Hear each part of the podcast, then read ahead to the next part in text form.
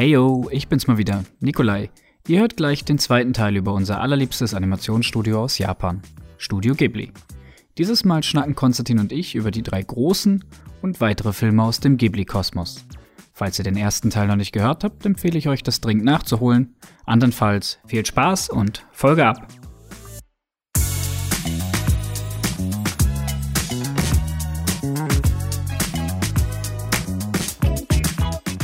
So, und von den Hoden von Marderhunden kommen wir zu Katzen, aber ohne äh, Hoden. Whisper of the Heart. Ja, also Katzen ist jetzt vielleicht noch ein bisschen übertrieben. Das kommt eine. Doch, es kommt eine Katze vor. Es kommt eine Katze vor. Und die Katze ist sehr süß und sehr dick. Mm, Whisper of the Heart ist wieder mal so ein Film, der in der Realität spielt, wie auch schon Only Yesterday. Ähm, in dem Film geht es um ein Mädchen, das sich ähm, mit äh, Country Road auseinandersetzt, äh, kann man auch mal dem Film sein. Wenn man Country Road auf Japanisch hören möchte, der darf sich diesen Film auf jeden Fall geben. Ist auch wunderschön gesungen, tatsächlich, finde ich.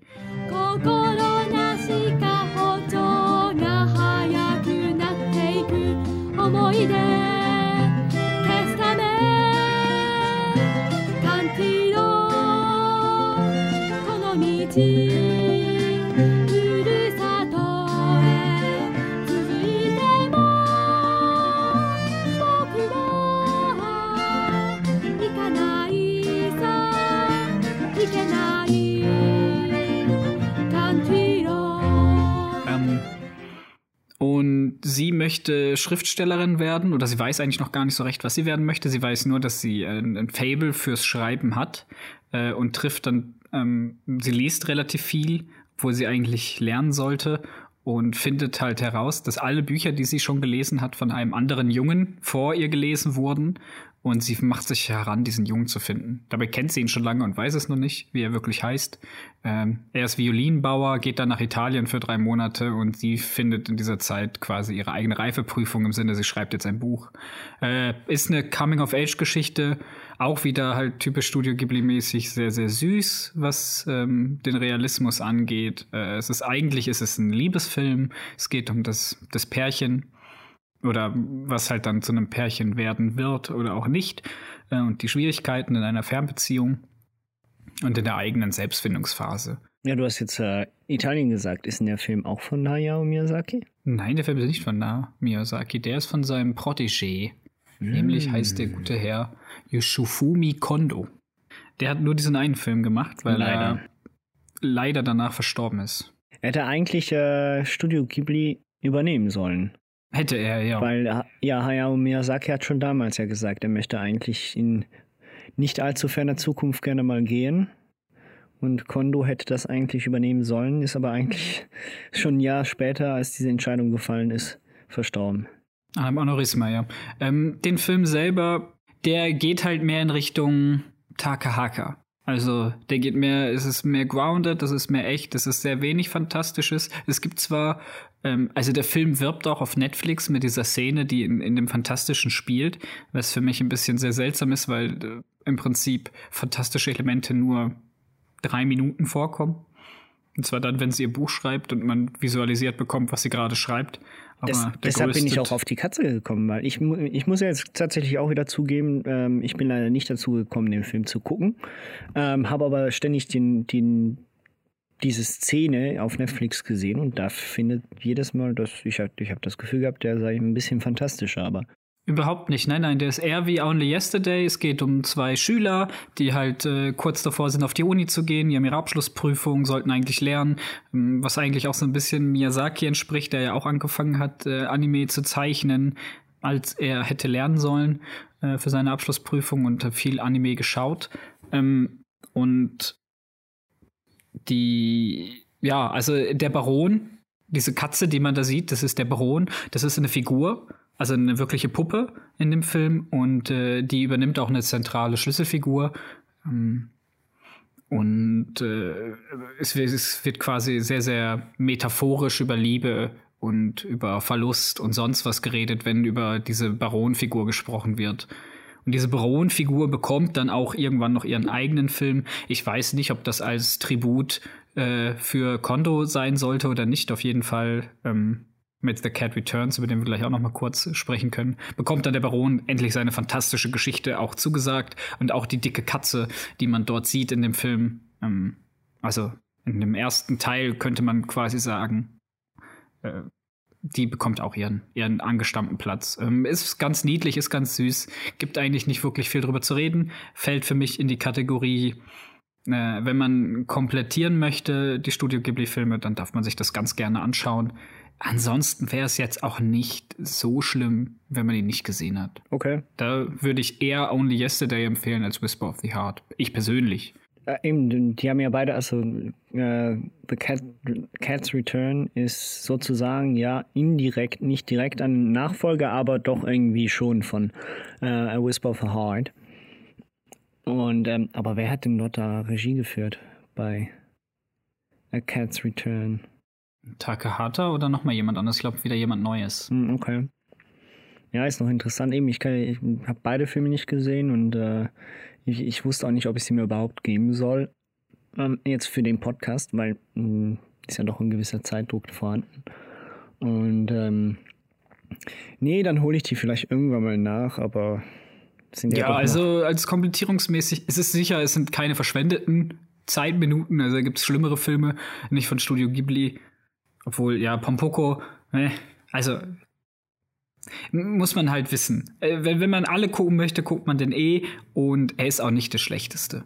Okay, äh, ja. Also es ist ein solides Mittelfeld, es ist ein nettes, äh, nettes, auch wieder unverfänglich, es gibt keine Bösewichten, es ist einfach wieder nur so ein, so ein Lebensabschnitt, äh, der da erzählt wird.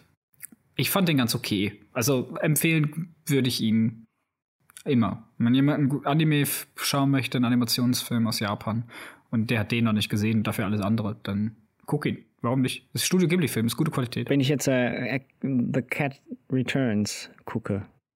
Ja. Muss ich dafür den äh, ersten, also The Whisper of the Heart, äh, of, of the Heart, äh, geguckt haben oder nicht? Nein, ich habe auch zuerst The Cat Returns gesehen.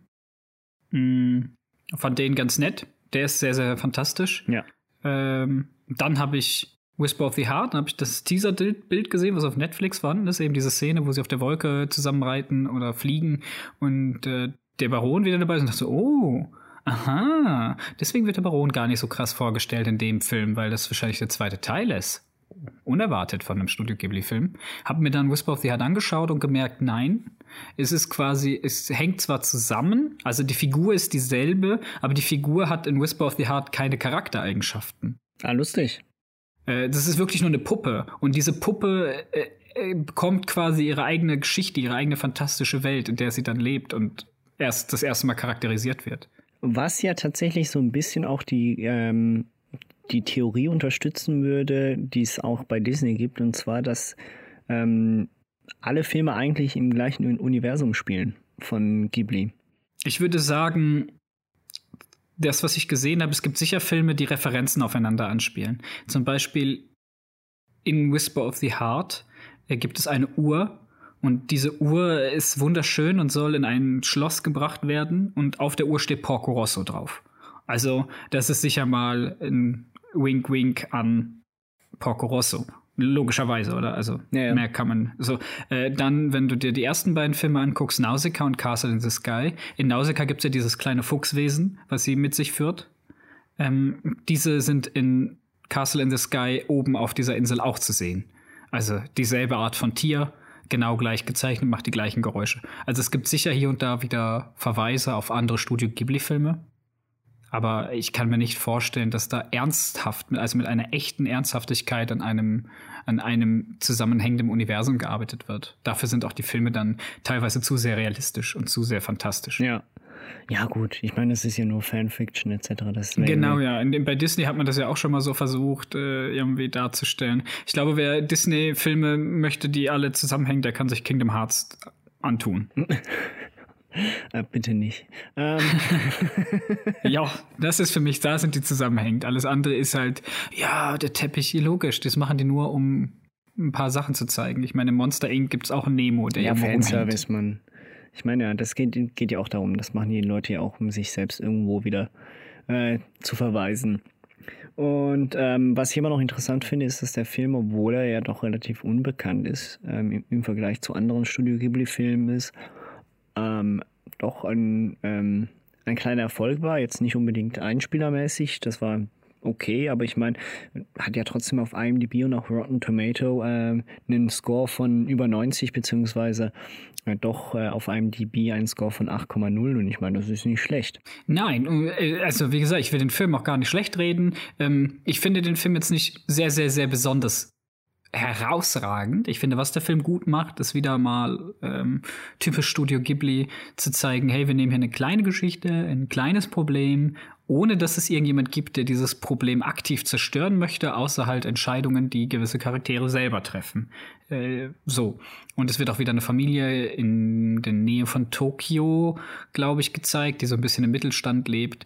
Und ähm, ja, der Vater ist halt, der arbeitet in der Stadtbücherei und die Mutter, die macht noch eine Weiterbildung und ist also auch nicht viel da. Und äh, die Schwester ist gerade an der Uni und kommt dann auch mal wieder und lehrt sie dann, sie soll mehr lernen und so. Es geht halt so um die kleinen Teenager-Konflikte. Ja. Und äh, das macht der Film besonders gut, aber ich persönlich, ich habe jetzt da weniger Bezug zu. Ich fand allgemein die Idee dahinter, dass man sich selber eine gewisse Reifeprüfung auferlegt, die finde ich ganz nett, aber das ist auch sehr, sehr japanisch. Ja, das war ja dann 95, wir sind Mitte der 90er und äh, bis anhin war Studio Ghibli ja mehr japanisch als sonst irgendwas. Also der Erfolg, ähm, also beziehungsweise außerhalb von Japan kannte man das Studio so gut wie nicht. Die Filme liefen alle in Japan an und waren dort mehr oder weniger erfolgreich, zumindest so, dass die äh, dass weitere Filme produziert werden konnten. also in Porco Rosso zum Beispiel war der erfolgreichste Film 1992 in Japan. Ja, in Japan, genau richtig, das meine ich. also die sind nicht nur, nicht nur so erfolgreich, dass man weiter produzieren kann, sondern die haben teilweise Besucherrekorde geschlagen in Japan. Ja, also. in, ja in, Japan und auch, äh, und auch äh, Preise abge abgeräumt, so ist es ja nicht. Also ähm, ja, es hörte sich nur so, äh, nicht, dass du das gesagt hast, aber es hörte sich ein ganz kleines bisschen so an, sie waren so erfolgreich, dass man weiter produzieren konnte. Nein, nein, sie waren richtig erfolgreich und man konnte richtig krass weiter produzieren. Das, was du am Anfang gesagt hast, dass das ein bisschen das Problem war mit den Einspielergebnissen, das hat sich jetzt in den 90er Jahren in Japan sehr stark geändert. Ja, aber auch nachher ging, ging ja die Devise weiter, dass man äh, möglichst probiert hat, äh, alles reinzustecken und äh, höchstes Risiko gefahren ist. Also, äh, aber das äh, ist bei so einem kleinen Filmstudio natürlich doch immer der Fall. Ich meine, bei großen anderen Filmstudios wie Warner Bros. oder sonst was stellt sich da die Frage nicht. Ja, und irgendwann in der Zeit haben sie dann ja auch ihr neues Studio gebaut, oder? Ja, was auf jeden Fall der Fall ist, dass ähm, wir kennen ja Studio Ghibli mittlerweile alle und im Jahre 1997 erschien dann ein Film in Japan. Das war aber dann erst ein wenig später hier in Europa und äh, insbesondere im amerikanischen Markt, der alles ändern sollte. Und zwar Prinzessin Mononoke. Prinzessin Mononoke ist äh, weltweit eingeschlagen. Sie haben ungefähr äh, 160 äh, Millionen Dollar gemacht. Das war ein Vielfaches an dem, was sie sonst normalerweise gemacht haben mit ihren Filmen und äh, wurden so international bekannt. Also nicht nur unter Kritikern ein Liebling, sondern auch beim Publikum. Was ich verstehen kann. Ich finde Prinzessin Mononoke per se, wir haben ja schon drüber geredet, ein bisschen im vorigen Teil, er zeigt, äh, er ist wunderbar gezeichnet.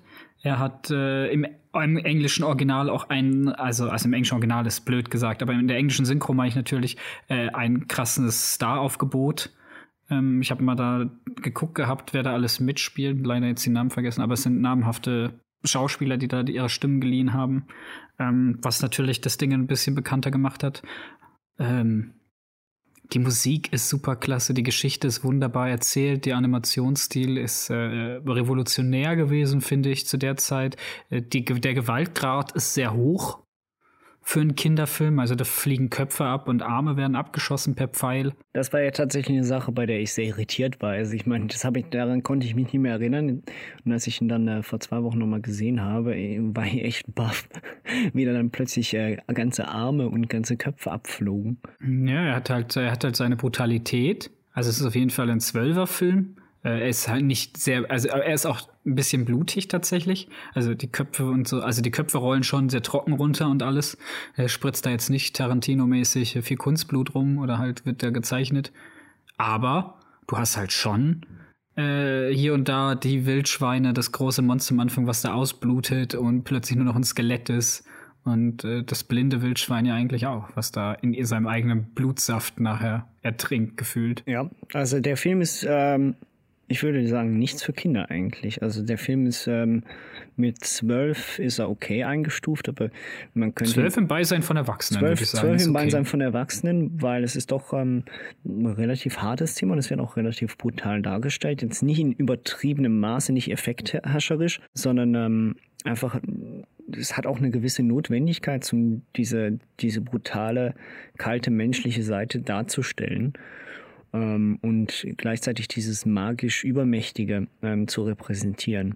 Ähm, ich habe mit Prinzessin Mononoke anfangs nicht an, nichts anfangen können. Ähm, also als ich den Film das erste Mal gesehen habe, ich fand den sehr langweilig und muss sagen, er hat mich jetzt beim, äh, beim nochmaligen Gucken äh, doch überrascht.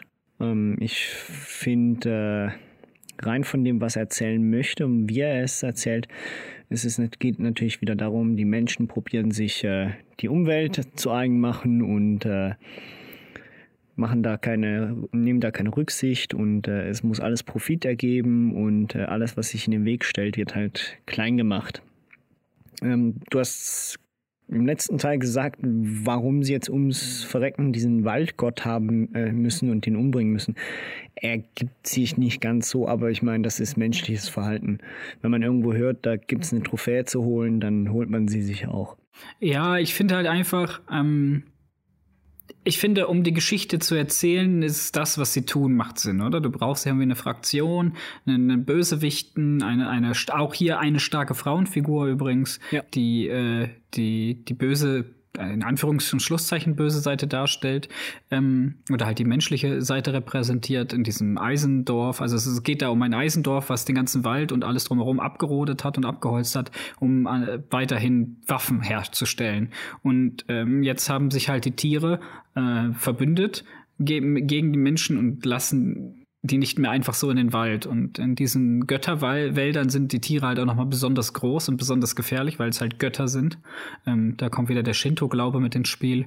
Ähm, und was machen die Menschen, anstatt zu sagen, ja gut, vielleicht legen wir nicht mit den, uns nicht mit den Göttern an, nein, wir rüsten für Krieg und bringen die einfach alle um. Das, ist, das macht ja Sinn, oder? Wenn die nicht wollen, dass wir noch mehr Holz abholzen die kommen ja auch nicht mal auf die Idee zu sagen, gut, wir pflanzen den Wald nochmal neu, damit wir immer wieder was haben, sondern es geht wirklich nur rein um die Gier. Ja. Und ich finde, so macht das natürlich Sinn. Man will einfach zeigen, wie profitorientiert diese Menschen sind und dass unsere beiden Hauptcharaktere, einmal hm, die Prinzessin selber und äh, unser Held, ähm, der aus einem fremden Stamm kommt, wo man noch respektvoll mit der Natur umgeht, ähm, der aber von einem Fluch getroffen wurde und deswegen das Ding verlassen muss und bla bla bla. Der dann herausfindet, dass der Fluch halt eigentlich aus der Stadt kommt, äh, um zu zeigen, wie die beiden doch irgendwie zwischen den Fronten stehen, weil sie wird zwar von Wölfen großgezogen, aber auch da sind nicht alle in dem Wald dafür, dass sie als Mensch bei den Wölfen bleiben darf, wobei die Wölfe doch finden, das soll so sein. Er ist eigentlich auch für die Tiere, wird aber bei den Tieren nicht akzeptiert und will aber im Prinzip das Gleichgewicht zwischen Menschen und Tieren herstellen, wird aber auch von den Menschen nicht akzeptiert. Er steht immer, beide stehen eigentlich zwischen den Stühlen. Und dafür braucht es diese beiden Konfliktpotenziale. Du brauchst einmal die, die, die tierische Seite, die Naturseite, die 100% sagt, nein, wir müssen die Menschen vernichten und du brauchst einmal diese Menschenseite, die sagt, wir müssen 100% die Natur vernichten und damit du diesen Konflikt hast. Das verstehe ich schon. Ja. Ich finde es einfach, wenn du mal logisch drüber nachdenkst, extrem dumm, dass man als Menschheit das Gefühl hat, man kann Götter umbringen. Es Aber ist, das ist dann halt wieder Hubris, der den Mensch zum Verhängnis werden soll, ist ja klar. Äh, ja, und das ist tatsächlich auch so einer der größten Schwachpunkte, die ich äh, dem Film ankreiden würde, und zwar, dass sie einfach auf der einen Seite probiert der Film nicht schwarz-weiß zu sein. Das kriegt er relativ gut hin. Also er, er, er will zeigen, dass die Menschen ähm, nicht alle profitorientiert sind und äh, alle ums Verrecken die Natur ähm, überlisten wollen und sich zu eigen machen wollen und auch unter den Leuten, die es wollen, nicht alle Leute per se böse, böse sind. Also diese starke Frau, äh, Frauenanführerin, äh, die ist ja nicht unsympathisch per se, sondern sie sorgt sich ja, sie sorgt sich ja um ihr Volk in dem Sinne. Und ich meine, sie, sie, schafft ja auch die, die Prostituierten aus den Bordellen, dass sie anständige, in Anführungsstrichen, Arbeit haben. Genau. Es wird so ein bisschen, es wird, es wird angedeutet, dass Absichten, äh, dass, dass diese Leute gute Absichten haben, aber dann wird äh, wieder plakativ mit der, äh, mit der Keule geschwungen und gesagt, ja, aber schlussendlich sind sie alle Menschen und sie wollen eigentlich nichts anderes als die Umwelt äh, zu unterjochen und sich alles unter den Nagel zu reißen, was nur geht. Und da ist so ein bisschen Konflikt drin, wie du es gerade beschrieben hast, wo ich auch nicht immer ganz alles nachvollziehen kann, warum die Leute so handeln, wie sie handeln. Also jetzt nicht die Hauptfiguren, das verstehe ich, wieso die so handeln, wie sie handeln, sondern einfach die Menschen an sich. Ähm, die Tiere ist gar keine Frage, da braucht man einen Gegenpart äh, und die erfüllen das relativ gut. Dass das Ganze natürlich dann äh, teilweise auch sehr, sehr brutal und äh, großartig inszeniert ist, insbesondere mit dem großen Kampf da zwischen den Menschen und den Wildschweinen. Ähm, das erfüllt natürlich dann auch einen, einen filmischen Zweck. Einen was, auch ein, was auch ein super Bild abgibt, oder? Genau. Dass der Anführer der Wildschweine blind ist in, in echt. Also er kann wirklich nicht mehr sehen. Diese Gottheit ist äh, geblendet worden irgendwann äh, oder durch eine Krankheit. Ich glaube, es wird nicht ganz klar in dem Film. Und dass quasi der Anführer, der einfach blind gegen die andere Dingens angreift, frontal, obwohl sie wissen, dass sie keine Chance haben. Ich finde, das ist noch eine schöne Bildsprache, die da angesprochen wird. Ja, und das ist, glaube ich, tatsächlich eine Sache, die, die der Film sehr gut macht, und zwar die Bildsprache an sich. Also die Bilder, die der Film kreiert und so, das ist großartig. Das, das macht Spaß, das ist äh, wunderschön, ähm, auch wenn die Story nicht über alle Zweifel erhaben ist. Nee, also eben. Der Film hat seine Schwächen. Ich begreift, dass er für damalige Verhältnisse extrem hart gefeiert wurde, gerade für den westlichen Markt, der sowas eigentlich nicht erwartet hat, dass äh, Animationsfilme auch so erwachsen und so krasse Themen erwachsen behandeln können ähm, oder halt 12 plus. Äh, sondern man kennt, man kannte das ja eher aus Disney ist rein, dass es immer schöne, fröhliche Familienunterhaltung war und äh, alle Körperteile eigentlich am Körper bleiben. Und ähm, ja, in dem Film halt nicht. Aber wie du gesagt hast, die Bildsprache ist wunderschön. Mir gefallen auch hier wieder die Farben. Ich finde, er hat zeigt, ähm, obwohl er in den 90ern gemacht worden ist, sehr, sehr viel 80er-Qualitäten, die ich schätze. Ähm, auch da geht er mehr in dieses Trostlose zurück, was auch der Geschichte ein bisschen geschuldet ist. Hm, ich mag auch hier die Musik wieder, auch da wieder großartiger Score. Der ist wirklich genial. Mhm.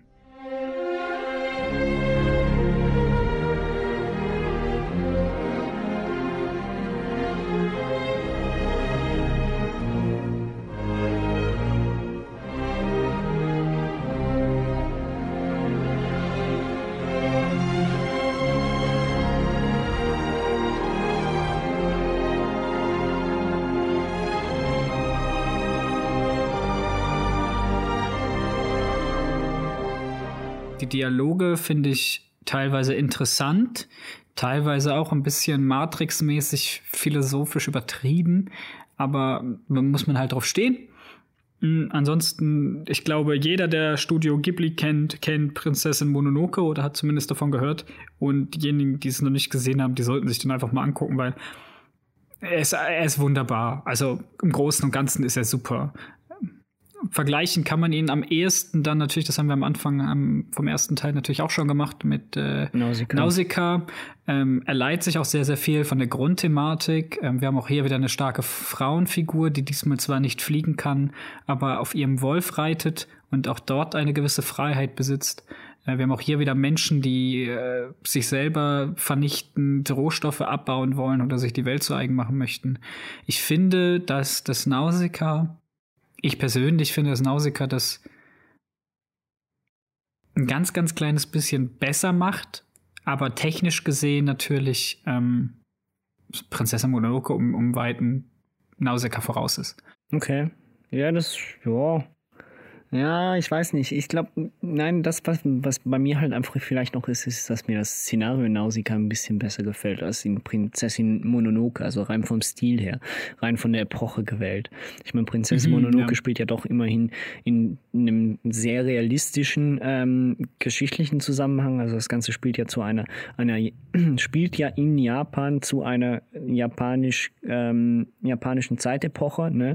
Also Edo, das Edo-Zeitalter. Genau, das Edo-Zeitalter Zeitalter halt einfach nur zusätzlich noch mit dem Mystischen dazu, oder?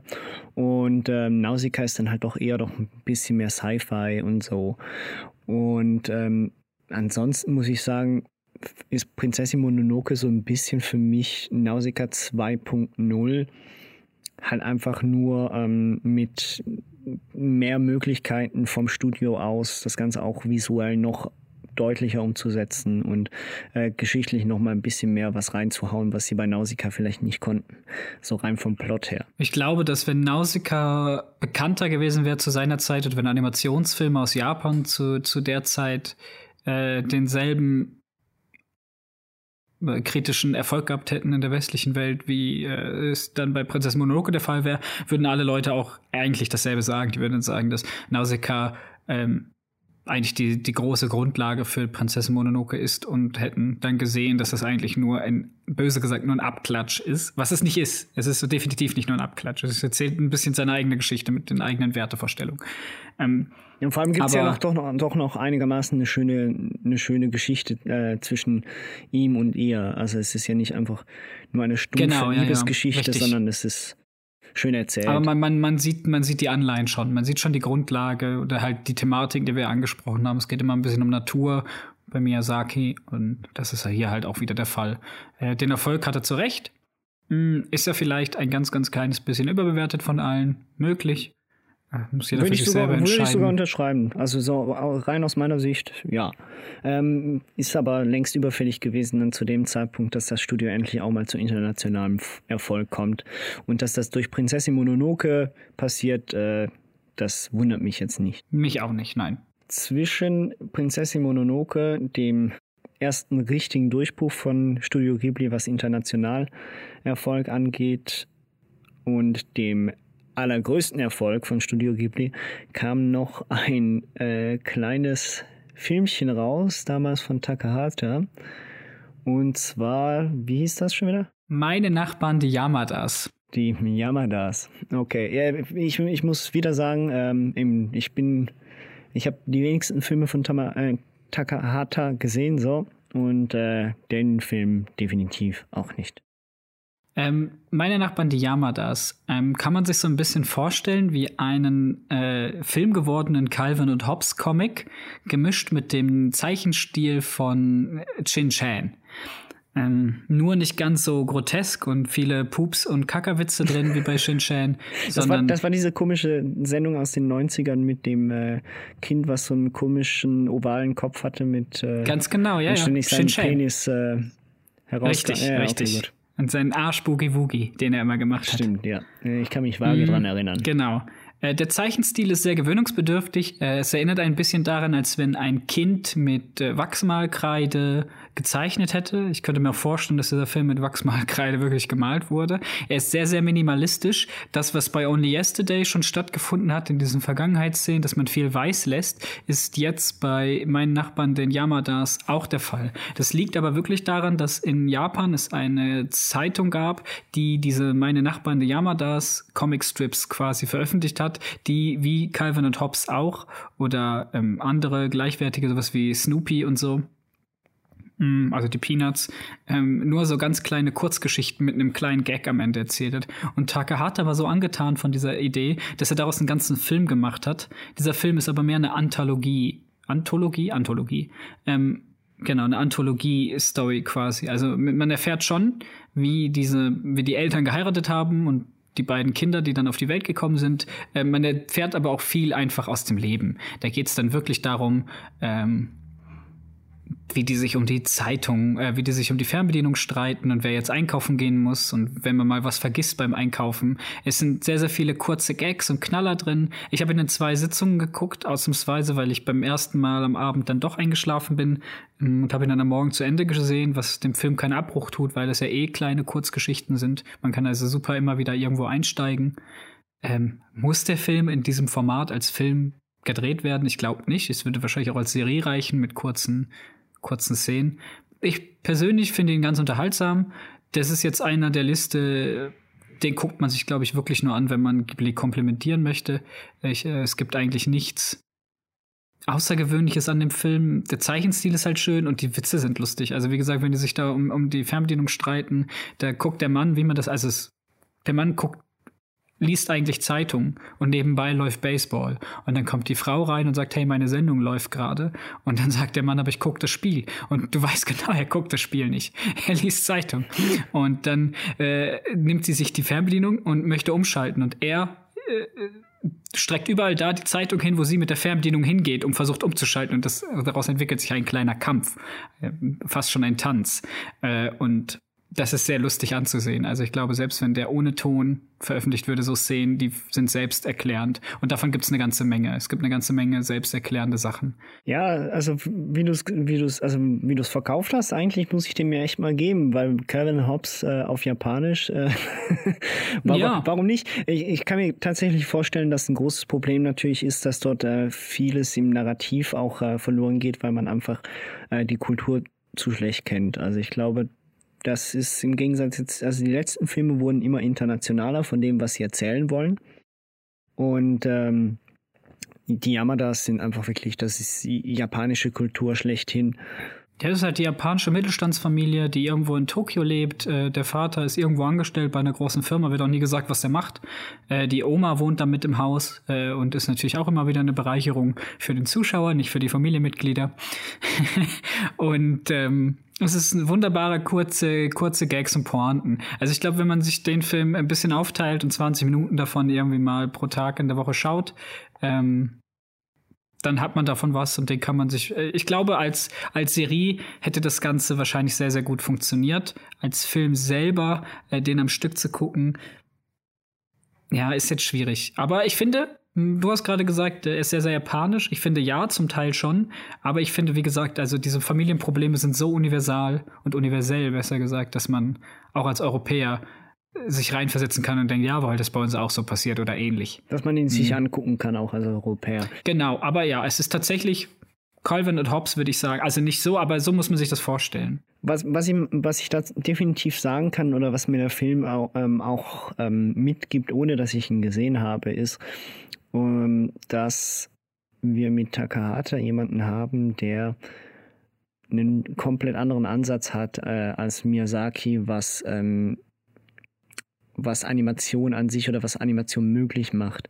Ähm, wir haben Miyazaki, der einfach vor allem Träume verwirklichen möchte. Das heißt, er möchte etwas Mystisches auf die Leinwand bringen, bleibt aber da seinem Zeichenstil mehr oder weniger immer treu. Das heißt, wir haben ähm, klar Logo, die Farbpalette ändert sich und die Konturen werden stärker und so weiter und so fort. Das ändert sich schon ein wenig, aber der eigentliche Zeichenstil, ich meine, die Figuren von Nausicaa sehen im Groben ähm, genauso aus wie die Figuren, die wir jetzt bei The Wind Rises hatten. Was wir bei Takata nicht sagen können. Takata hat den Zeichenstil ja mehrfach gewechselt für seine Filme äh, und hat dort auch ein bisschen klar das sieht nicht so clean schön aus, je nachdem welchen Film man sich guckt, anguckt von ihm, aber experimentiert da auch. Also ich meine bei den Yamadas, wie du es gesagt hast, das sieht meistens oft im Hintergrund nur aus, als wäre es skizziert und man erkennt eigentlich nur, was im Vordergrund ist. Und äh, sein, Letz, äh, sein letztes Werk, bevor er dann ja auch dann zwei Jahre, nein, fünf Jahre später ähm, leider verstorben ist, äh, 2013, die äh, Geschichte der Prinzessin Kagayui oder so. Na genau, The Tale of Princess Kagayuya. Kaguya, genauso. Kaguya, also ein sehr bekanntes äh, japanisches Märchen, wenn nicht sogar das bekannteste. Dort hat er sich ja auch nochmal einen anderen Zeichenstil aus, äh, ausgedacht und den, äh, und den übernommen eigentlich für diesen Film. Und das muss ich ihm dann doch zugute halten, dass er wenigstens etwas, äh, dass er dahingehend was ausprobiert. Ja, was heißt das? Also ich finde, was, was er halt geschickt macht, er passt der Geschichte, die er erzählen will, seinen Zeichenstil an. Wenn er ein Märchen erzählen möchte, dann ist der Zeichenstil auch sehr märchenhaft. Ja. Wenn er ein, ein äh, Alltagsgeschichten, die null Zusammenhänge haben müssen, dann muss man auch nicht detailliert dahin gehen, sondern man muss nur die Sachen zeichnen, die für den Gag wichtig sind. Ähm, und da hat er sich dann halt einem Zeichnungscomic-Stil bedient, der, mit dem man schnell hinzeichnen muss, wo man viele, viele Drafts einreichen muss, damit die Zeitung sich irgendeinen rausnimmt. Und daraus hat er was gemacht. Und äh, bei Only Yesterday nimmt er halt einen, einen Zeichenstil für die Vergangenheit, der sehr träumerisch wirkt und wo auch nicht mehr alles da ist. Weißt du, du hast ja die Erinnerungen, die man halt nicht mehr, man erinnert sich nur noch bruchstück, bruchstückhaft an irgendetwas. Und deswegen ist auch nicht alles da im Hintergrund, während im normalen in der normalen Zeit bei Only, dass ja alles richtig gezeichnet ist.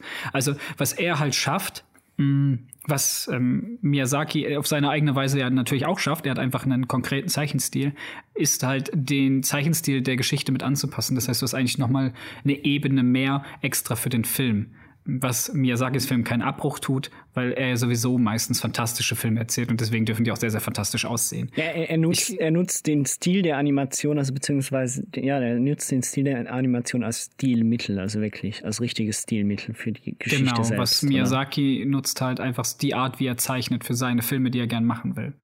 Was beides vollkommen legitim und super ist. Äh, und damit kommen wir dann eigentlich auch schon zum dem größten Film von Studio Ghibli, wie du es gerade schon angekündigt hast, äh, Spirited Away oder Chihiros Reise ins Zauberland. Ja, der erste Anime meines Erachtens, der mit einem Oscar ausgezeichnet worden ist für beste für Best Animated Feature. Ich glaube ja. Ähm, und ist es bis anhin auch geblieben, obwohl jetzt vor allem äh, über die letzten Jahre hinweg ja doch der ein oder andere Ghibli-Film ja sich wenigstens eine Nominierung holen konnte. Ich glaube, Prinzess Kaguya war, also The Tale of Princess Kaguya wurde nominiert, hat aber gegen Spider-Man verloren, oder? War das nicht ja, 2018? Im gleichen, im gleichen, nein, 2013 und im, also äh, nee, dann war es nicht Spider-Man. Nein, nein, war, war nicht Spider-Man. Und im gleichen Jahr war ähm, auch The Wind Rises. Also wie, sie, wie sich der Wind hebt. Die waren ja ah, beide, die waren beide im gleichen, beim, ja. ja. sie haben sozusagen beide gleichzeitig ihre Karriere beenden wollen. Takata ah, okay. und Miyazaki. Ja, aber sonst, ansonsten war einfach noch House Moving Castle, war glaube ich auch noch nominiert. Ich glaube, das waren die vier Filme. Oder war es Ponyo? Ich bin mir nicht mehr sicher. Naja, auf jeden Fall Spirited Away. Nein, ähm, nein, nein, es war, es war, genau, es waren die, es waren ähm, Shiros Reise, äh, House Moving Castle, The Wind Rises, äh, Princess Kaguya und ähm, der neueste Streich von, vom Sohn von äh, Miyazaki, von Goro, äh, der Film When Mary Was There. When Marnie was there, ja. Oder Marley, Marley. Marnie. Marnie, ach mein Gott. When Diese japanischen Namen. was there. Ja, ähm, Shiros Reise ins Zauberland. Ähm, was soll ich dazu sagen? Nichts. Ich Gehen wir weiter. Äh, lass, genau, lass mal den größten Erfolg von äh, Studio Ghibli einfach mal so aus. Ähm, er steht schon ein wenig für sich selbst. Nein, das, was als erstes auffällt bei dem Film, ist, dass er, wenn man es äh, böse ausdrücken möchte, genau das gemacht hat, was, ähm, was du angekreidet hast, dass es ein bisschen disnifiziert wird. Und zwar insbesondere was den Zeichenstil angeht. Also ab Spirited Away waren die Farben knalliger. Also insbesondere noch im Vergleich zu Prinzessin Mononoke. Ähm, der Zeichenstil, der fiel mehr auf durch seine Farbgewalt etc. und wurde dadurch noch fantastischer, wenn man es so sagen möchte. Also er, er, er, entfernte sich ein bisschen vom realistischen Stile und wurde dadurch natürlich ein bisschen ähm, fantastischer. Mir gefällt das sehr. Ich fand den Film immer sehr schön zum Gucken. Habe jetzt beim erneuten Gucken allerdings gemerkt, dass der Film sehr wohl seine Längen hat. Der Film hat extrem seine Längen. Ähm, also zum Anfang an möchte ich mal wieder sagen, der Film ist großartig.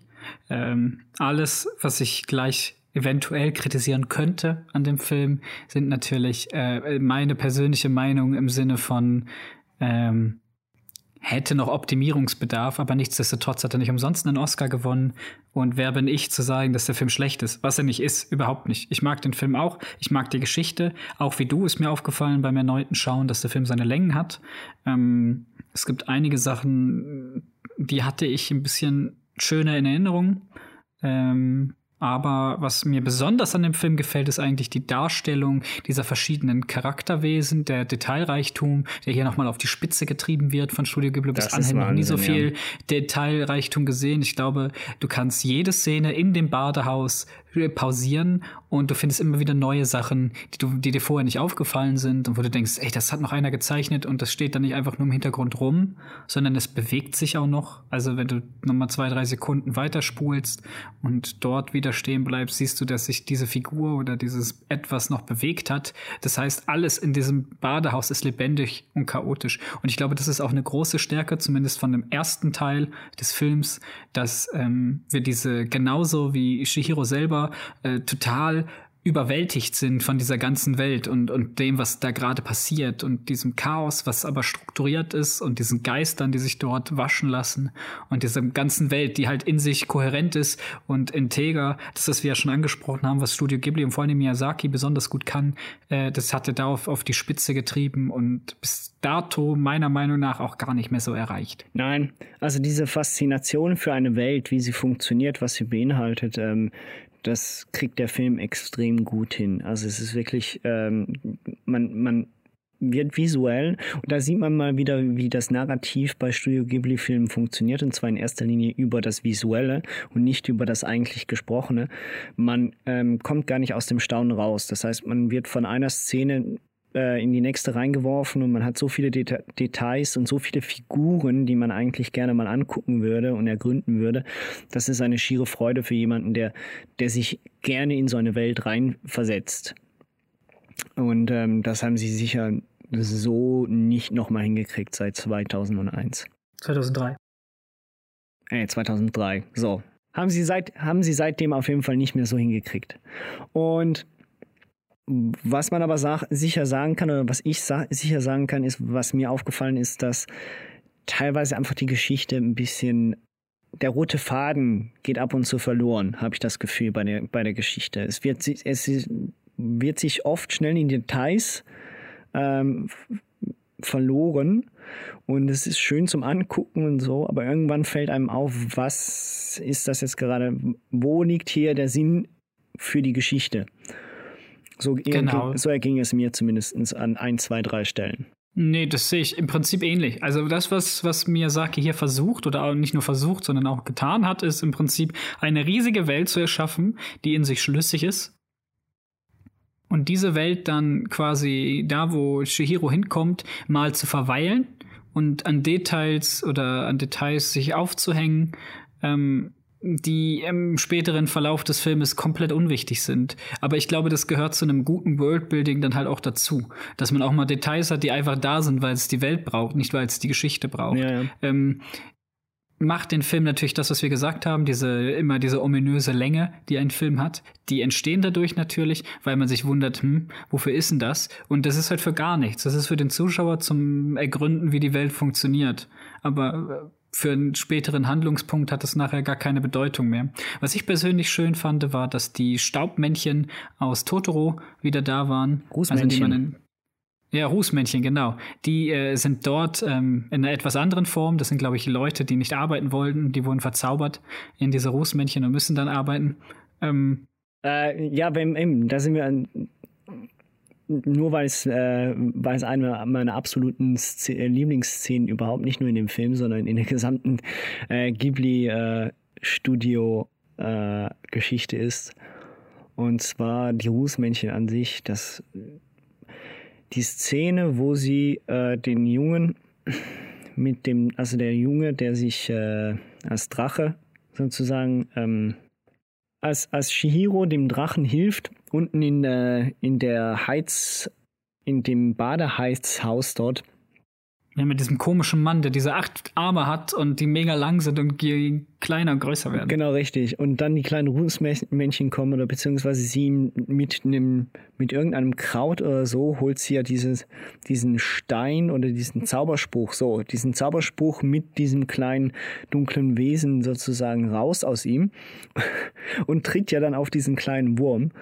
Und ähm, für mich ist es einfach genial, wie nachher dann diese kleine fette Maus die ganze Szene nochmal nachspielt und die Rußmännchen dem kleinen äh, fetten Mäuschen applaudieren.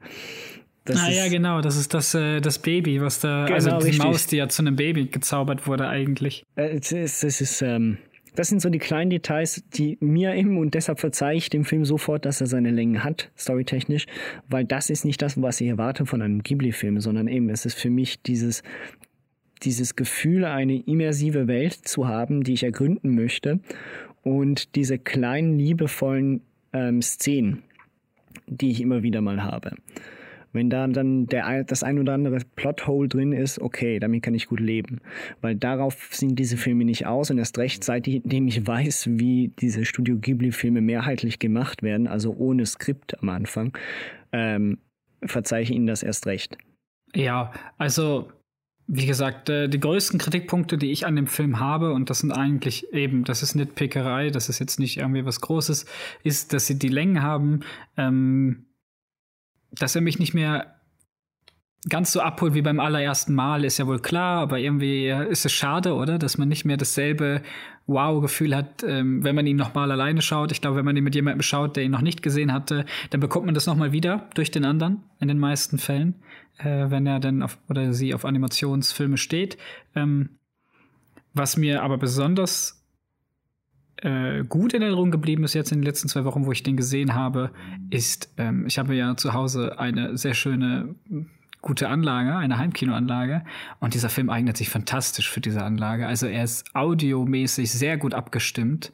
Ähm, das, was ich nicht erwartet hätte von so einem Animationsfilm, dass man auch da überall noch dran denkt, äh, nicht nur an die Details auf dem Bildschirm, sondern auch ähm, Audio-mäßig die dazu zu packen, äh, macht den Film noch mal besser. Also der Soundtrack allein, der viel wuchtiger klingt, aber auch äh, wenn die Rußmännchen durch die durch den Keller unten krabbeln und überall herkommt das Geräusch und du wirklich das Gefühl hast, die krabbeln dir gleich irgendwie vom Sofa runter weg. Ähm, großartig. Also wer da die Tonabmischung gemacht hat, äh, Hut ab macht den Film sensationell viel immersiver, als er schon ist. Also, das ist das Gute, die Kritikpunkte sind ja, der hat seine Längen, verliebt sich allzu sehr in seine Details, die dann halt ja. vielleicht auch anstrengend sein können. Und wie du selber gesagt hast, der rote Faden vom Film mh, äh, ist mehr eine Schleife als in, in eine gerade Linie. Aber er findet ja am Ende dann zu einem Abschluss und das auch einigermaßen zufriedenstellend ist, aber halt auch extrem kitschig, Happy End-mäßig, was ich jetzt aus anderen Filmen nicht so gewohnt bin. Ja, gut, okay, ja, das, er ist tatsächlich kitschiger als der ein oder andere Film von Ghibli. Was mir allerdings wirklich hier auffällt, abgesehen vom roten Faden, äh, ist das äh, eins der größten Probleme, die ein paar Filme haben, und zwar, dass das Ende dann sehr überstürzt wirkt. Das heißt, ähm, man merkt, dass zu lange einfach nur sich in die eigentliche Animation und die Details sich vertieft wurde und irgendwann gemerkt wird, jetzt müssen wir, jetzt sind wir schon bei 90 Minuten, wir brauchen jetzt so langsam ein Ende. Und äh, ich finde, auch das merkt man dem Film an. Also ich finde, ähm, es wird lange in Details äh, sich vertieft und in Belanglosigkeiten, wenn man das böse ausdrücken möchte. Und äh, dann wird schnell innerhalb von 20, 30 Minuten das Ende reingeschoben. Ja, und dieses Ende ist auch sehr, eben, das ist also eigentlich gut, das ist sehr überstürzt. Äh, es fühlt sich ein ganz, ganz kleines bisschen unverdient an. Ähm, ja, und dass die Eltern dann, also dieses Rätsel, welche Schweine sind deine Eltern und jetzt dürft ihr wieder gehen. Cool, coolio. Ich habe hab auch nie ganz verstanden, wie sie darauf kommt, dass es nicht ihre weil Eltern sie, Weil sie schlau ist, weil sie schlau ja, ist. aber nur deswegen. Aber es wird nicht erklärt. Natürlich. Ich sag ja, das ist sehr unverdient. Ja, ja, du hast eben, das stimmt schon. Tut mir leid, Yubaba. Ich muss dich enttäuschen, aber meine Eltern sind nicht dabei. Nicht dabei? Bleibst du bei deiner Antwort? Mhm. Richtig geraten! Volltreffer! Vielen Dank euch allen! Los, verschwinde! Aber gut. Ähm, mhm. Es ist definitiv ein, ein, eine fantastische Wunder, ein fantastisches Wunderland, in dem sie da landet und wir dürfen Teil davon sein und ich glaube, ähm, das reicht auch. Ja, das reicht auch. Mhm. Aber ich meine, jeder, jeder, der was auf sich hält, böse gesagt, hat den Film gesehen. Ähm, und die Leute, die es noch nicht getan haben und was auf sich halten wollen, denen empfehle ich den, den höchstens. Äh, auf Netflix gibt es die gerade alle. Einfach mal reinschauen. Ähm, natürlich, wie es sich gehört, im japanischen Original. Alles andere wäre Mumpitz. Schwachsinn. Konstantin. So ein, glaube ich, und, Schwachsinn. Ähm, sich ich hab, äh, einfach verzaubern lassen von diesem Film. Ja. Lasst, lasst euch das nicht einreden. Äh, ich lasse mir das auch nicht einreden. Ich habe zwar letzten, gestern gerade wieder äh, einen Ghibli-Film wieder für 20, 25 Minuten auf Japanisch geguckt. Ähm, und ich stehe zu meinem Urteil, welches ich äh, in der vorletzten Folge bezüglich Synchronisation von mir gegeben habe. Gut. Ja, man kann sich auch mal irren. Konstantin ist ja nur menschlich. Ja, also, nächster Film. ähm, Äh, über The Cat Returns haben wir vorher schon geredet. Ähm, Noch nicht ganz. Wir ja, haben nur gesagt, dass es eine Fortsetzung ist. Es ist eine, ja, es ist eine Fortsetzung, sozusagen eine indirekte Fortsetzung von ähm, A Whisper of the Heart. Oder The Whisper of the Heart? Ich weiß es nicht mehr. The Whisper of, Whisper of the Heart. Whisper of the Heart. Ähm, wie den ersten, in Anführungszeichen, Teil habe ich diesen auch nicht gesehen, deshalb Nikolai? Darf ich noch mal einen kleinen Monolog halten? Okay, ich versuche mich kurz zu fassen. Der Film ist sehr, sehr, sehr schön animiert für einen. Beschreibe mir diesen Film in fünf Wörtern. Boah, das ist schwierig. Das waren schon drei. Zu Ende. Okay, gut.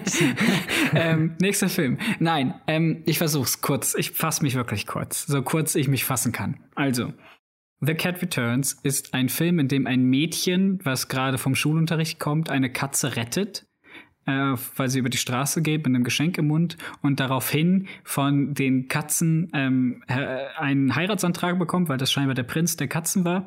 Und dann kommt der König vorbei und sagt, du kommst jetzt demnächst mit und heiratest meinen Sohn. Und äh, dementsprechend wird sie dann in diese Katzenwelt gezogen.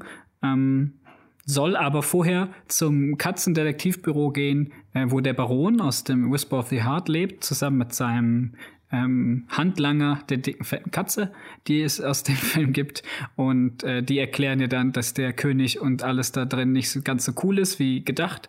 Und äh, dann entsteht ein ganz, ganz kleiner, minimalistischer Abenteuerfilm in dieser Katzenwelt, der voll okay ist. Der Film ist sehr, sehr durchschnittlich. Er ist nicht besonders gut, er ist nicht besonders schlecht. Er hat sehr, sehr viele fantastische Anleihen drin, ähm, was halt Studio Ghibli-mäßig ist. Ich finde cool, dass sie jetzt, obwohl ich ihn ja in verkehrter Reihenfolge quasi geguckt habe, dass sie diese Baron-Figur nochmal eine eigene Geschichte, die äh, angeteased wurde in ähm, Whisper of the Heart, nochmal ähm, eben diese Geschichte bekommt. Ich könnte mir auch vorstellen, dass das das Buch sein soll, was das Mädchen geschrieben hat ähm, quasi. Und dass wir jetzt sehen, was aus dieser Frau geworden ist. Also wie, wie die Geschichte endet, nachdem sie perfektioniert ist. Ähm, ja, kann man sich geben. Auch hier wieder guter 5.1 Sound. Äh, ist schön gezeichnet, hier und da ein guter Gag, ähm, aber alles in allem ist das wirklich eher ein Kinderfilm. Ja, ähm, ich werde ihn mir sicher mal bei Zeiten geben. Ähm, auch hier war es aber allerdings, glaube ich, mal Takata, der die Regie übernommen hat, oder? Ich bin mir nicht ganz sicher, ob es nicht sogar wieder jemand äh, Neues war. Jemand Neues, ja. Ich Takata hat nicht mehr allzu viele Filme dann in, nach 2000 gemacht. Wir kommen dann auf jeden Fall nach dem größten Hit für Studio Ghibli im Jahre 2003 mit Chihiro zu einem der größten Kritiker-Hits und gleichzeitig doch auch äh, einer der renommiertesten, äh, einer der renommiertesten und äh, gleichzeitig aber auch erschwinglichsten Filme was, zum, was zumindest das Finanzielle angeht. Und äh, einer meiner absoluten Lieblinge, also einer meiner Top 3, und zwar Howl's Moving Castle. Ja, Howl's Moving Castle, hey, ich könnte jetzt anfangen, mich zu beschweren, warum ich den Film nicht so gut finde wie alle anderen. Aber dann heißt es wieder Nikolai. Dann, dann lasst ihr lieber mich mal laufen. Ähm, der Film hat für mich alles, was ich haben möchte eigentlich von einem Ghibli-Film. Also er zwingt mich, also er bringt mich in eine Welt, die magisch ist, die aber gleichzeitig äh, nicht allzu fremd ist von dem, was ich kenne. Ähm, der Zeichenstil ist absolut genial. Er hat äh, eine gewisse Magie an sich, die er durch den ganzen Film eigentlich durchträgt. Ich finde die Charaktere bis vielleicht auf die Hauptfigur, ähm, aber auch die hat, äh, die, die ist auch sehr sympathisch eigentlich. Ähm, unglaublich viel Persönlichkeit rein. Äh, er ist tatsächlich einer der Filme, bei denen ich äh, dir recht geben muss, dass äh, die deutsche Synchron nicht über alle Zweifel erhaben ist. Ähm, und äh, ja, ich ähm, finde einfach auch, dass das Castle und wie das Ganze gemacht ist, so unglaublich schön dass ich äh, dem Film ja immer wieder gerne gebe und deshalb auch in meiner Top 3 sitzt. Gut. Dann hätten wir ihn abgeklärt, oder? Bevor ich anfange mit meinem Rant und alle Leute mich verachten für meine Meinung. Nein. Nein komm, ich würde ähm, jetzt gerne mal wissen, ja? Okay, prinzipiell. Äh, du hast recht. Also der Film ähm, vereint für mich das, was ich an Porco Rosso ziemlich cool finde, nämlich äh, dieses neuromantische Darstellen von genau. Städten aus Europa zusammen mit dieser fantastischen Welt, die äh, House, äh, House Moving Castle, sag ich schon, Spirited Away geschaffen hat, oder? Du hast diese Vielfalt an verschiedenen Figuren.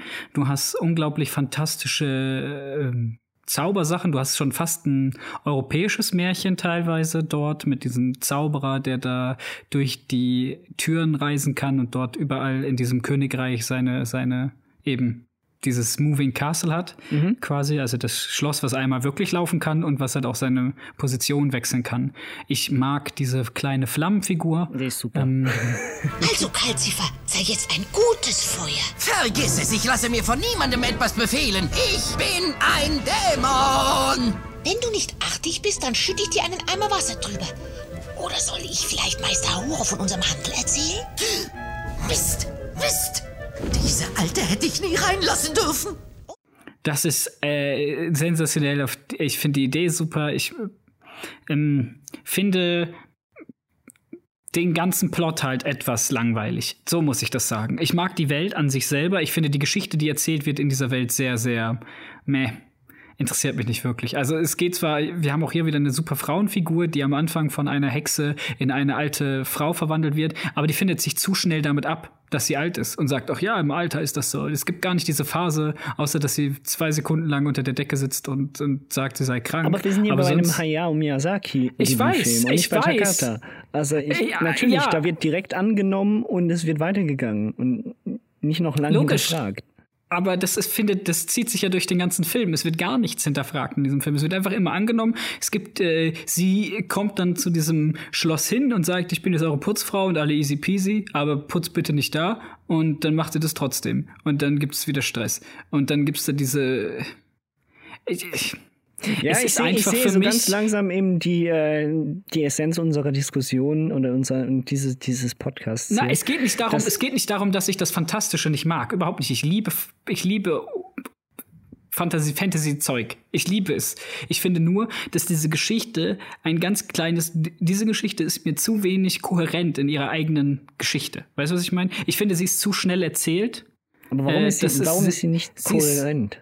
Was, was stört dich genau? Nur weil sie nicht hinterfragt, warum sie plötzlich alt ist? Sie weiß ja, wieso sie plötzlich alt ist. Ja, aber äh, sie findet sich damit ab. Ja, na und? Was, was sie findet sie sich innerhalb machen? von zwei Sekunden, ja, mal ein bisschen sagen, Alter, was soll der Scheiß? Und den Leuten zeigen, hey, oder auch mal mit den Leuten reden und sagen, hey, ich wurde, also sie durfte es nicht, stimmt, da war der Zauber. Ja, eben, sie durfte nicht sagen, hatte, dass sie das, sie selber war. Das ist ja alles an Bedingungen geknüpft.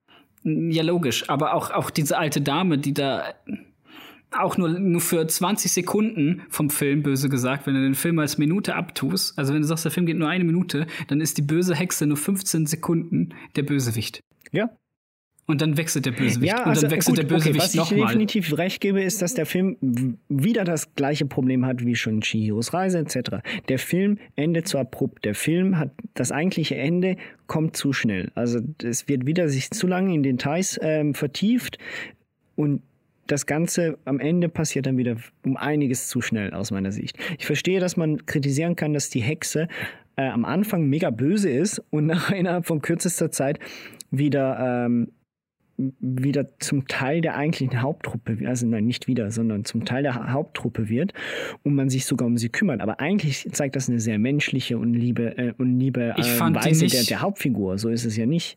Ja, dass die, dass wir hier wieder eine starke Frauenfigur haben und dass es wieder mal äh, alles äh, sehr Miyazaki ist, ist logisch. Ist ja auch ein Miyazaki-Film, darf es ja auch sein. Ja, es ist, man muss ja, auch nicht, natürlich sagen, und das, das ist tatsächlich eine Sache. Hayao Miyazaki-Filme sind sehr, sehr idealistisch veranlagt. Das liegt auch daran, dass man, wenn man sich mal ein bisschen mit seiner Persönlichkeit beschäftigt, auch sehr idealistisch ist. Das darf man ja auch sein. Da, da, hat man ja auch allen recht zu. Man darf ja auch mal, man darf ja auch mal idealistisch sein und, und den Leuten äh, und, und versuchen, das Beste aus sich rauszuholen. Ich kreide dem Film das ja gar nicht an. Nochmal, ich mag den Film, ich mag die, also ich, ich, ich mag die Welt, so muss ich sagen. Ich mag diese Welt, die erschaffen wurde. Das schafft mir, sage ich mal, wieder sensationell. Ich mag auch das Haus. Ich finde jede Figur, die darin vorkommt, per se sehr interessant. Ich finde nur, wie die Figuren miteinander interagieren. Ähm, und vielleicht liegt es daran, dass es halt so eine Art Märchen sein soll und Märchen nicht immer überall Sinn ergeben oder sonst was. Äh, finde ich trotzdem, dass ein Film es verdient hat, eine vernünftige Narrative zu haben, der man von vorne, also nicht von vorne bis hinten, aber wo man sagen kann, 80 Prozent kann ich instinktiv nachvollziehen, warum ein Charakter handelt, wie er so handelt. Mhm. Und in dem Film erschließt es mir nur selten, wieso jetzt äh, wieder ein Charakter das tut, was er tut. Die Oma, die dann irgendwie das Feuer auslöscht und dadurch den letzten Rest vom, vom Haus kaputt macht und, und all das Zeug. Das sind so Sachen, die mich einfach persönlich stören. Okay. Die machen den Film nicht grottenschlecht, überhaupt nicht. Der Film ist gut. Der Film sieht wunderbar aus. Auch hier ist wieder das Sounddesign extrem klasse. Kann ich wirklich nur empfehlen, wenn ihr so eine Anlage habt, guckt euch den in 5.1 an. Super. Aber das, was Shihiros Reise noch hinbekommt, meiner Meinung nach, nämlich trotzdem noch einigermaßen eine in sich stimmende Welt zu machen und jeder Charakter handelt so, wie er handelt, ähm, weil er halt so charakterisiert ist, dass äh, mir, mir fehlt zu wenig, es wird mir zu wenig charakterisiert, so muss ich es vielleicht sagen. Die Charaktere sind mir ein bisschen zu flach. So, mhm, das okay. ist eigentlich das Problem, was ich mit dem Film habe. Ja, ja gut, sie könnten, sie könnten tatsächlich ein bisschen äh, ausgeschmückt werden. Das, das hat was. Aber sie werden von ihrer Art und Weise oder beziehungsweise wie sie sich verhalten, für mich kriegen sie schon genug Persönlichkeit, dass ich sie ins Herz schließe und dass ich sie gerne habe und dass ich ihnen gerne zugucke dabei. Und das andere ist ja sowieso so eine Sache. Ich meine, das Ganze ist so fantastisch ähm, von der Art und Weise, wie es präsentiert wird und animiert wird, dass ich gar nicht ähm, erwarte, dass ich immer die Logik hinterfragen muss. Erst recht bei so einem Film, der ja offensichtlich mehr ins Mystische geht. Bei einem Film wie Mononoke und bei einem Film wie Nausicaa und dann erst recht bei den ganzen Takahata-Filmen, da muss für mich auch die Logik hm, kohärenter da äh, vorhanden sein. Ansonsten falle ich aus dieser Immersion. Aber dass ein Fantasy-Film halt nicht immer logisch ist äh, in den Beweggründen und in der Art und Weise wie. Damit habe ich mich abgefunden. Dass es trotzdem so sein könnte, gar keine Frage. Das würde den Film wahrscheinlich wahrscheinlich sogar besser machen. Aber das tut für mich keinen Abbruch, den Film großartig zu finden. Ja, aber ich sag's jetzt mal ehrlich, wenn nur weil du das Medium Animation wählst und dir quasi die Bürde auferlegst, äh, ich mache einen super detailreichen, fantastischen Film, ähm, kannst du ja nicht Storytelling vergessen, oder? Ansonsten machst du halt ein Kunstprojekt, wenn du nur aufs Visuelle gehen willst. Wenn du einen Film machen möchtest, finde ich, gehört immer noch dazu, dass du irgendwas erzählst. Und was vor allen Dingen das Aller, Allerwichtigste ist an, einem, an einer Fantasy-Welt, ist, dass sie für mich persönlich in sich Stimmt, das, was wir am Anfang gesagt haben, was Studio Ghibli sehr, sehr, sehr, sehr, sehr gut hinbekommt, nämlich, dass sie diese Welten schaffen, die in sich stimmen, obwohl sie sehr fantasielastig sind. Nochmal, Porco Rosso ist einer meiner Lieblings-, also wenn nicht der beste Studio Ghibli-Film und der hat ein Schwein als Fliegepiloten. Also da geht es ja auch nicht darum, dass ich sage, das ist unrealistisch. Darum geht's ja gar nicht. Sondern es geht für mich darum, dass äh, Marco Rossolini vernünftig charakterisiert worden ist und das auch von Miyazaki. Also Miyazaki kann das ja scheinbar. Aber bei dem Film hat er es meiner Meinung nach für, oder für meine Ansprüche, die ich vielleicht auch mittlerweile an ihn habe, äh, zu wenig gemacht. Das heißt nicht, dass der Film schlecht ist, überhaupt nicht. Das ist auch bei mir in den Top acht oder sieben Filmen oder vielleicht sogar fünf, je nach gute Laune Tag, den ich habe. Ich finde nur, dass er sehr, sehr, sehr überschätzt ist, was seine geschichtliche Sache angeht. Animationstechnisch ist er über alle Zweifel erhaben. Ja, okay. Äh, kann sein. Aber das ist, es ist vielleicht allgemein ein Problem von den, von den Miyazaki-Filmen, hätte ich jetzt gesagt. Finde ich halt persönlich nicht. Ich finde, es gibt halt Miyazaki-Filme, die machen es eindeutig besser. Eben ein, ein Spirited Away schafft es besser. Prinzessin Mononoke macht es auch besser. Da sind die Charaktere, also ich jetzt, die sind zwar nicht Spirited logisch, Away aber man macht das nicht unbedingt besser als Howl's Moving Castle. Ja, ich finde schon. Ich meine, aber ja, sie wird ja genauso in, in die Welt eingeworfen und äh, gewöhnt sich einfach sofort daran, dass ihre Eltern da Schweine sind und sie jetzt da in diesem Badehaus arbeitet. Ja, aber sie versucht, äh, sie lügt nicht rum, sie erzählt jedem, was sie macht. Äh, sie ist am Anfang sehr irritiert und zwar mehr als nur zwei Sekunden im Dingens. Ähm, was passiert? Sie soll ja auch wieder zurückgeschickt werden. Ich finde, das hat ein bisschen mehr also einfach ein ganz also kleines bisschen mehr, nur, mehr Reaktion. Zu, zu, zu, schnell daran gewöhnt, dass sie eine alte Frau ist. Nee, das ist und nur dass ein die, kleiner Und dass die Punkt. Hexe zu schnell äh, vom Bösewicht zur. Ähm ja, und dass die beiden, die sich absolut nicht abkönnen, äh, oder äh, dass, dass die beiden sich verlieben am Ende, das stört mich auch. Muss ich auch ganz ehrlich sagen. Das ist so eine, eine Liebesgeschichte, die null, null Fuß hat. Gut, also gut, da sind wir eh beim, beim einzigen und großen äh, Kritikpunkt, den ich habe. Es ist wieder das Ende. Es ist wieder zu schnell abgehandelt. Es ist. Ähm zu überstürzt. ich bleib dabei. Das äh, ist weiterhin eins der größten Probleme, die die Filme haben, zumindest unter Miyazaki. Ja, nochmal. Für alle, ich mag den Film sehr. Animationstechnisch ist er sehr, sehr gut. Storytechnisch könnte er sehr viel optimiert werden, meiner Meinung nach. Und das war's. Ich sage nicht, dass der Film schlecht ist, schlechteste Film überhaupt. Nur, dass es, äh, weißt du, so, das ist halt das, was ich sagen will. Nein, nein, schon klar. So, by the way, äh, Porco Rosso war ja eigentlich äh, nicht geplant, dass das italienisch ist, ne? Sondern? Eigentlich wollte er es in Kroatien st äh, stattfinden lassen. Wie wir alle wissen, sind Kroaten einfach nur Großitaliener. Nein, äh, aber auf der anderen Seite der, der 90er nicht. dann Krieg ja ausbrach dort in den Ländern, ähm, hat das auf Italien geschoben. Okay. Ja, würde aber inhaltlich auf beide Länder passen. Ja, ja, klar, Logo. Ist ja beides Adria, so ist es nicht. Äh, würde für mich auch, glaube ich, keinen Unterschied machen, ob es Italiener oder Kroaten sind. Der würde dann heißt, wahrscheinlich anders heißen. Das meine ich. Ja, das ist gut möglich. Ja, ähm, Miyazaki hat er jetzt doch einen oder anderen Film gemacht und damit auch viel Erfolg gehabt. Er hat aber auch einen Sohn, den er dann so langsam eingearbeitet hat in diese Firma, in dieses Unternehmen, Goro Miyazaki. Und ähm, den wollte er ja lange eigentlich nicht an irgendeinen Film ranlassen, sondern er sollte hier schön als Protégé, als äh, Lehrling mal so ein bisschen zeichnen, aber einen eigenen Film kriegen sollte der nicht. Hat dann aber irgendwann mal mit einer Zeichnung, wo ein, ein Junge mit einem riesen Drachen äh, sich ja mehr oder weniger ähm, die Hand gibt oder beziehungsweise Schnauze an Hand, ihn überzeugt, dass er mal selbst einen Film Regie führen darf. Das wäre ja dann Tales of Earth Sea. Das ist ja, glaube ich, eine Buchreihe, die man dann verfilmt hat. Obwohl, also, obwohl die Autorin ja sagt, dass es nichts mit ihren Büchern zu tun hat. Nö, sind auch, glaube ich, wenn, insoweit ich das nachgelesen habe, haben die da irgendwie vier Grundthemen, also die aus den vier Büchern haben sie einfach irgendwelche Grundthemen und Geschichten in einen Film zusammengepackt. Ja, und sie haben äh, zum Teil den Figuren ähm, die Namen gegeben von anderen Figuren aus dem Buch. Also sie haben die Namen geswitcht teilweise sogar. Ja, genau. Es gibt also quasi als Grundlage wurde da diese Buchreihe genommen und äh, nicht gerade nett wurde mit dem äh, Source Material umgegangen, beziehungsweise man hat sich entschieden, das wirklich nur als ganz grobe Grundlage zu nehmen und dann die eigene Geschichte aus der Erdsee zu erzählen. Und die ist äh, bei Kritikern genauso wie bei Studio Ghibli-Fans auf sehr viel Unliebe gestoßen. Ja. Ähm, auch bei mir. Ich habe den Film gesehen und muss sagen, er ist sehr langweilig. Sehr uninspiriert. Also wirklich. Sehr uninspiriert, ja. Also im Vergleich zu allen anderen ähm, Filmen ist er, also vor allen Dingen äh, als so, gut, man muss jetzt mal, ich habe eine sehr schöne Anekdote gelesen über einen japanischen Sushi-Koch, der ähm, bis er 80 war, sein Sushi-Restaurant gemacht hat. Das ist eine wahre Geschichte.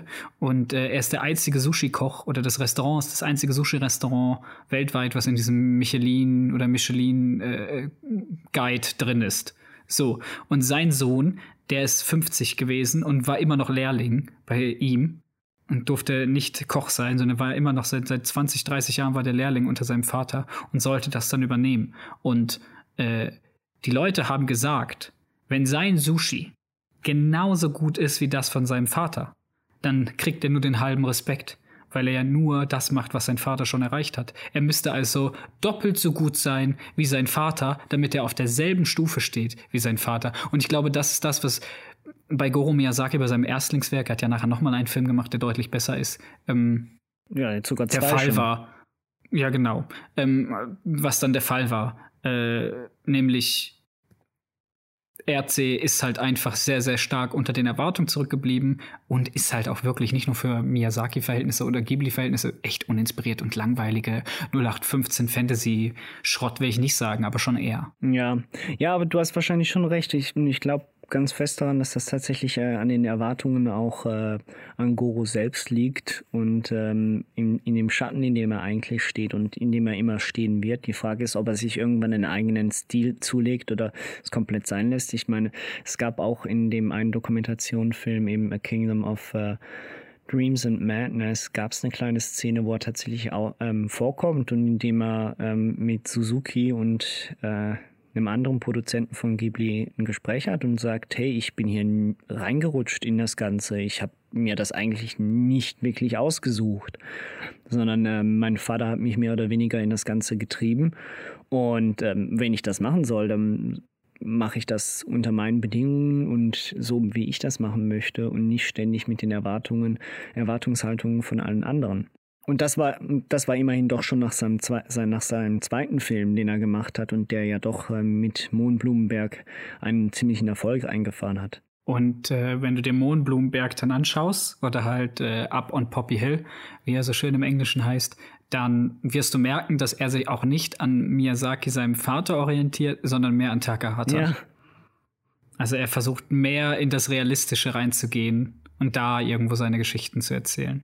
Was, was ich mir natürlich auch was vorstellen auch kann, liegt. was natürlich auch Sinn macht, ist recht äh, nach Takahatas äh, Ableben, ne? Dass er dort, dass da, dass es einfacher ist, in die Lücke eines, äh, eines Verstorbenen zu springen, der sowieso weniger Anerkennung bekommen hat als äh, der eigene Vater, der von allen in den Himmel gelobt wird. Ja, wo es auch einfach jetzt mal im Ernst sehr unrealistisch ist, dass irgendjemand in den nächsten 30 Jahren, also ich würde es mir wünschen, wenn das passiert, so ist es nicht, aber es ist halt sehr unrealistisch, dass wir nochmal in so kurzer Zeit ein Animationsgenie äh, und Workaholic äh, entdecken, irgendwo, der auf so einem Niveau Filme raushaut, fast alle zwei Jahre. Nein, das, äh, das wird es vermutlich eine ganze Weile nicht mehr geben. Mm, und deswegen, ähm, um ein bisschen auf die Geschichte von, ähm, dass wir den Film auch mal ehrlich und äh, so abhandeln können ähm, und auch mal sagen, was uns eigentlich außer, dass es halt uninspiriert wirkt. Ähm, es wirkt für mich, also der Film, das geht darum um einen Jungen, der scheinbar ähm, ein bisschen zwiegespalten ist und noch eine Persönlichkeit in sich trägt, die sehr, sehr böse und rau ist und die dann seinen Vater umbringt, um das Schwert mitzunehmen. Dieses Schwert ist magisch und kann nicht äh, geöffnet werden, außer du bist reines Herzens oder was auch immer. Es ist irgendeine Bedingung ist daran gekoppelt, dass man das Schwert dann aus der Scheide ziehen kann. Da er aber seinen Vater umgebracht hat, ist er das natürlich nicht. Er wird dann von einem Magier in der Wüste vor dem Ableben gerettet. Ähm, und die beiden ziehen dann umher und äh, leben in einer, finde ich, doch dann sehr, sehr, sehr krassen erwachsenen Umgebung, oder? Es geht da ein bisschen um Sklaverei. Mhm. Und also es sind ja schon ein paar Themen, die jetzt nicht so ganz für achtjährige Kinder sind. Also es ist auch eher ein 12 bis 14 plus Film eigentlich. Er ist nicht so brutal wie Prinzessin Mononoke. Ja. Ja, es, es ist vor allem irritierend einfach aus dem Grunde. Es, es fängt ja nur schon damit an, dass sie äh, eine, eine europäische Adaption machen. Also in dem Sinne, es ist ja eigentlich ein Roman, eine Romanreihe einer britischen Autorin. Und ähm, ich finde, das beherbergt nur schon Probleme aus kultureller Sicht. Daran kann man sich wagen, so, aber dann muss man es, ähm, dann muss man es anders angehen und dann sollte man da vielleicht auch ein bisschen, ein bisschen mehr Kreativität reinstecken oder sich wenigstens mehr an die Vorlage halten, eins von beiden. Ja, genau. Also wenn man, es klingt so gemein, äh, aber wenn man halt die Kultur nicht begreift, diese mittelalterliche Fantasy-Kultur, und das haben die scheinbar in diesem Film nicht, ähm, die Essenz daraus zu ziehen, nämlich die Abenteuerlust und weniger fantasievolle Welten, sondern wirklich Abenteuerlust und spannende, spannende Geschichten. Ähm, mm, es hat einen sehr arabischen Touch. Stimmt, hat was. Tausend, ja. und, Tausend eine Nacht. Das hat auch die Musik bei mir äh, als Assoziation erzeugt. Ähm, es findet auch ein bisschen in der Wüste statt, so teilweise, und dann wieder teilweise auf dem Land. Also äh, es findet nicht so eine eigene Weltsprache. Diese Stadt, die große, ist zwar sehr schön, aber da fehlen mir dann die Details, die ich halt kenne aus Studio Ghibli-Filmen. Im Großen und Ganzen, ähm, wenn er wirklich einfach nur irgendwo rein geschmissen wurde und er Opfer von produktioneller Sicht und seinem, seines Vaters Wunsches war nach jemandem, der es nachführen kann, ähm, am liebsten aus der eigenen Familie, dann tut es mir natürlich leid. Aber ich glaube, er hat seine Lektion gelernt und das sieht man ja dann mit den anderen beiden Filmen, ähm, dass das Fantastische vielleicht nicht ganz sein Steckenpferd ist. Anscheinend nicht, ähm, aber ich gönne ihm natürlich jeglichen Erfolg, den er, den er einfährt. Er wirkt, wenn man ihn sieht, also in den Aufnahmen, die in Interviews, in den, die ich mit ihm gesehen habe. Er wirkt nicht ganz so zufrieden mit seiner Lage. Ähm, mal gucken, wie lange er das Ganze noch macht. Ich könnte mir auch vorstellen, dass es irgendwann nach dem dritten, vierten, äh, nach dem vierten, fünften Film dann doch reicht und er vielleicht lieber was anderes macht. Das war's leider auch schon wieder. Aber keine Sorge, in der nächsten Folge schließen wir das Thema rund um Miyazaki und Takahata gebührend ab. Danke fürs Zuhören und tschüss.